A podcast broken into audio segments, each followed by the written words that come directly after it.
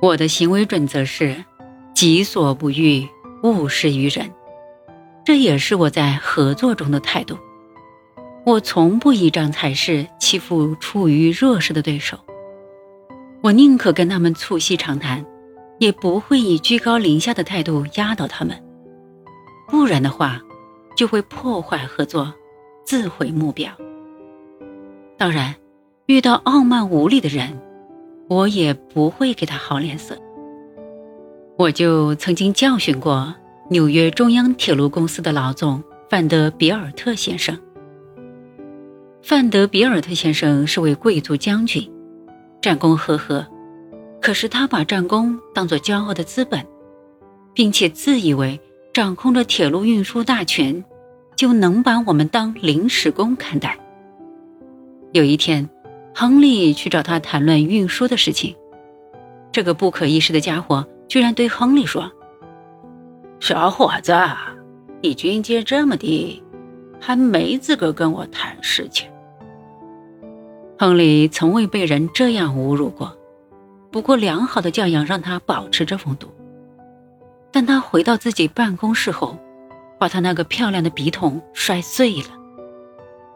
我看到这种情形，赶忙安慰他：“亨利，忘了那没教养的人说的话，我肯定为你讨回公道。”后来，范德比尔特先生急着要同我们谈生意，他邀请我们到他办公室里谈判。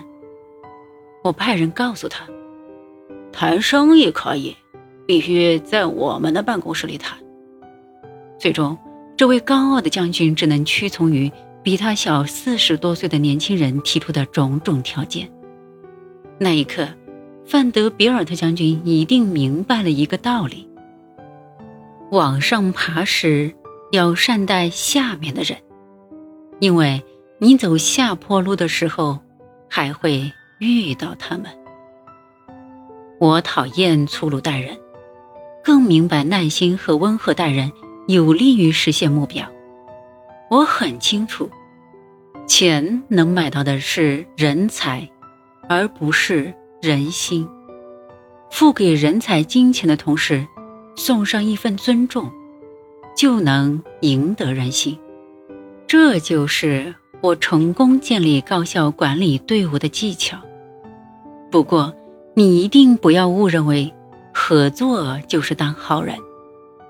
合作绝不是当好人与坏人的问题，而是能不能获利的问题。